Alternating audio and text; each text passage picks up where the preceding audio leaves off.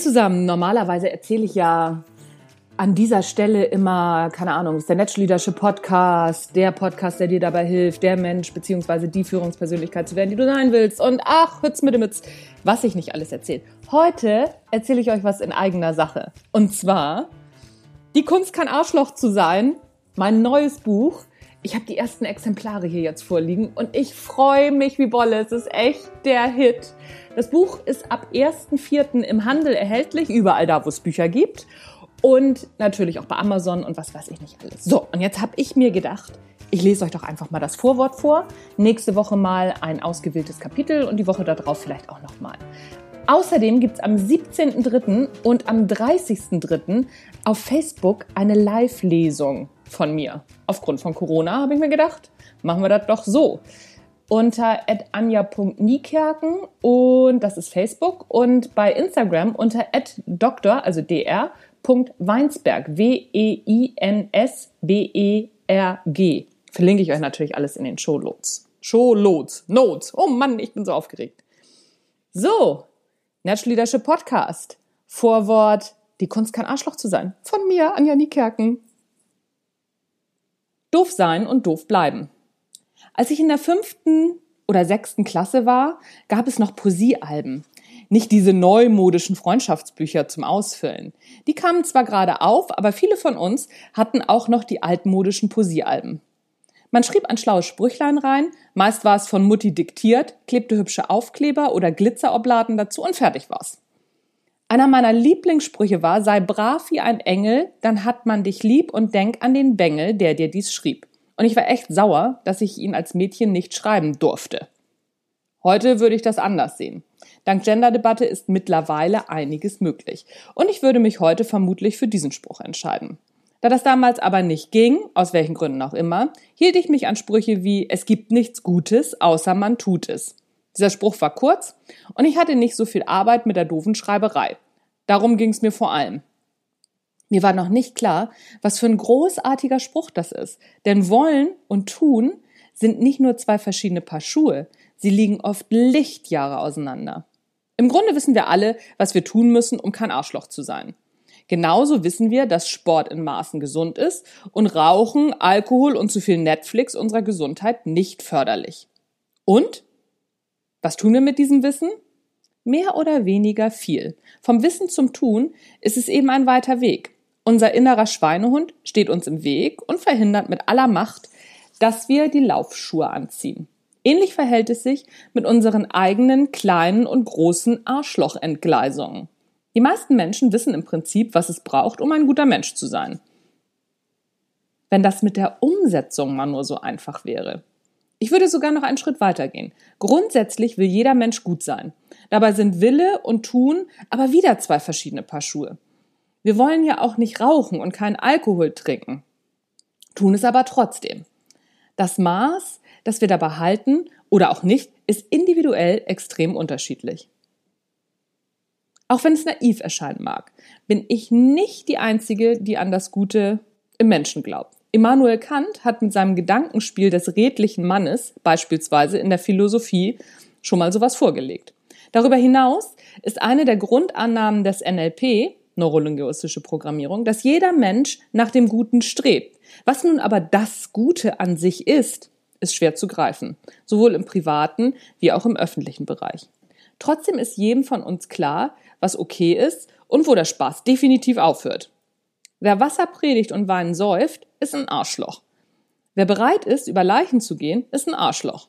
Wer Menschen instrumentalisiert, ist ein Arschloch. Das sind die Arschlöcher, die einfach zu erkennen sind. Schwieriger zu erkennen sind die, die sich im Grunde auch so verhalten, das Ganze aber mit einer guten Begründung versehen. Die, die so wirken, als hätten sie Lösungen parat. Die, die sich eine schillernde Ritterrüstung basteln, im Grunde aber nur ihre eigene Agenda verfolgen. Wir leben in einer Zeit, in der wir das ungute Gefühl haben, dass immer mehr Arschlöcher aus ihren Löchern gekrochen kommen. Wie bei der Zombie-Apokalypse mutieren immer mehr Menschen und irgendwann, so befürchten wir, stehen sie sich in unversöhnlichen Lagern gegenüber und hören auf, miteinander zu reden.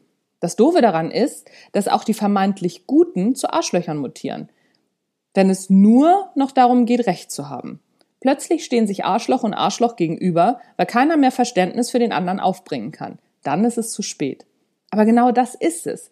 In der Wut und im Eifer verliert der Mensch seine Intelligenz. Es ist nicht so, dass Arschlöcher prinzipiell dumm wären. Sie schicken ihr Denkvermögen nur allzu häufig auf die falsche Fährte. Und wenn sie erstmal auf dem falschen Pfad unterwegs sind, dann ist es nicht mehr so einfach, wieder darunter zu kommen.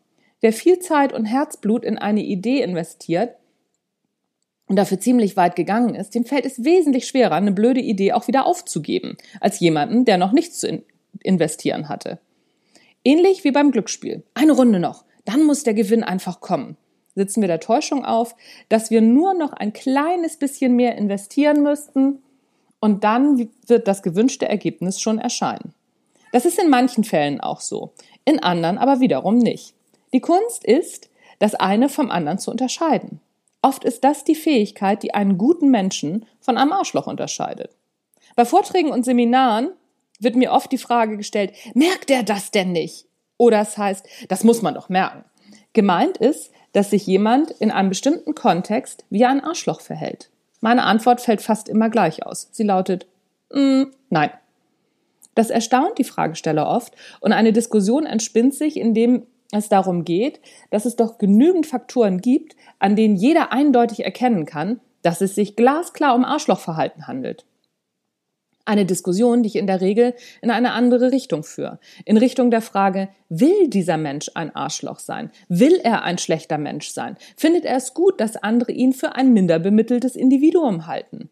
Anfangs halten die Fragesteller noch an ihrer These fest, bis sie feststellen, dass kaum ein geistig gesunder Mensch, das ist übrigens die ernsthafte Voraussetzung, ein Arschloch sein will. Schließlich gibt es fast immer gute Gründe, warum Menschen sich wie Arschlöcher verhalten. Der Chef, der seine Mitarbeiter entlässt, tut das nicht, weil er ein Arschloch sein will. Er tut es aus für ihn und für ein paar andere auch nachvollziehbaren Gründen. Er konnte in dieser Situation, zumindest aus seiner Sicht, nicht anders. Wir haben alle ein positives Selbstbildideal. So wollen wir sein. Und das beinhaltet eben nicht, dass wir gemeine, selbstsüchtige, egoistische Monster sind. Im Gegenteil. Wir verhalten uns aber oft nicht so, obwohl wir es besser wüssten. Vom Wissen zum Tun ist es eben ein ziemlich großer Schritt. Natürlich gehört auch die Einsicht dazu, dass kein Mensch besser ist als der andere. Auch wenn ich selbst oft das sichere Gefühl habe, ich bin besser als XY, so weiß ich doch, dass das nicht stimmt. Ein Widerspruch, der immer wieder auftaucht und mich und alle anderen auch ein Leben lang begleiten wird. Manchmal gewinnt mein Strahle ich die Oberhand und ich bin wirklich ein guter Mensch. Dann schaffe ich es, mein krakelendes Ego ruhig zu stellen, mich und meine gesammelten Ansichten zurückzustellen und auf meinen Gegenüber einzugehen. Das ist oft irre anstrengend, aber daraus entstehen die tollsten Momente. Und manchmal krakeelt mein Ego ungefiltert nach draußen und benimmt sich wie ein kleines verwöhntes Gör, um das sich die Welt gefälligst zu drehen hat. Die meiste Zeit aber bewege ich mich irgendwo dazwischen. Dann bin ich die Schweiz, neutral. Auch wenn ich mich immer wieder für einen Engel halte, da ist das Ego doch auch schon wieder am Start. Wenn mein Strahle ich die Oberhand hat, so bin ich doch viel stolzer auf mich selbst, wenn ich aus einer Arschlochsituation etwas gelernt habe. Dabei muss es gar nicht immer das ganz große Rad sein, was ich drehe. Eine kleine Erkenntnis im Sinne von, ach, guck mal, das tat jetzt nicht Not, reicht oft schon aus. Inzwischen kann ich mich sogar immer öfter darüber freuen. Früher war mir das unangenehm und ich habe gehofft, dass bloß niemand das mitbekommt, wenn ich mich gerade arschlochmäßig verhalten habe. Keine Angst, ich komme jetzt nicht mit diesem jedes Scheitern ist eine Lernchance Nervkram. Denn mal unter uns, jedes Scheitern ist zunächst mal eines. Scheiße. Braucht kein Mensch, ich auch nicht. Passiert aber immer wieder. Und jetzt wird ein Schuh draus, weil das Leben eben ein Ponyhof mit jeder Menge Mistviechern ist, ist die Idee mit dem Lernen doch gar nicht so doof. Und kein Arschloch zu sein, kann man lernen. Doof sein und doof bleiben macht eben einen Unterschied.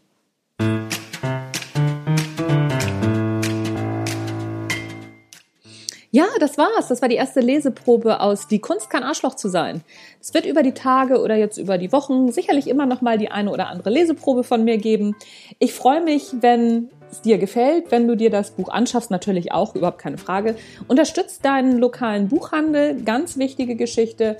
Und irgendwas wollte ich noch erzählen, das habe ich jetzt schon wieder vergessen. Ach so, nee, doch nicht. Hier, pass auf. Am 17. pass auf, genau. Am 17.3. gibt es auf Facebook eine Live-Lesung und auf Instagram. Bei Facebook findest du die Live-Lesung unter anja.niekerken und ich glaube, da musst du dann mir eine Freundschaftsanfrage schicken, aber gibt Schlimmeres, glaube ich. Und bei Instagram findest du das Ganze unter dr.weinsberg, wie man spricht. Verlinke ich dir alles in den Shownotes. Am 17.03. um 19 Uhr geht's los. Und am 20. nee, gar nicht, am 30.03. gibt's das auch nochmal. Auch nochmal eine Live-Lesung. Erzähle ich euch dann aber nochmal kurz vorher. That's it, folks and friends. Ich bin raus für heute. Mein Name ist Anja Niekerken. Das war der Natural Leadership Podcast. Tschüss, bis zum nächsten Mal.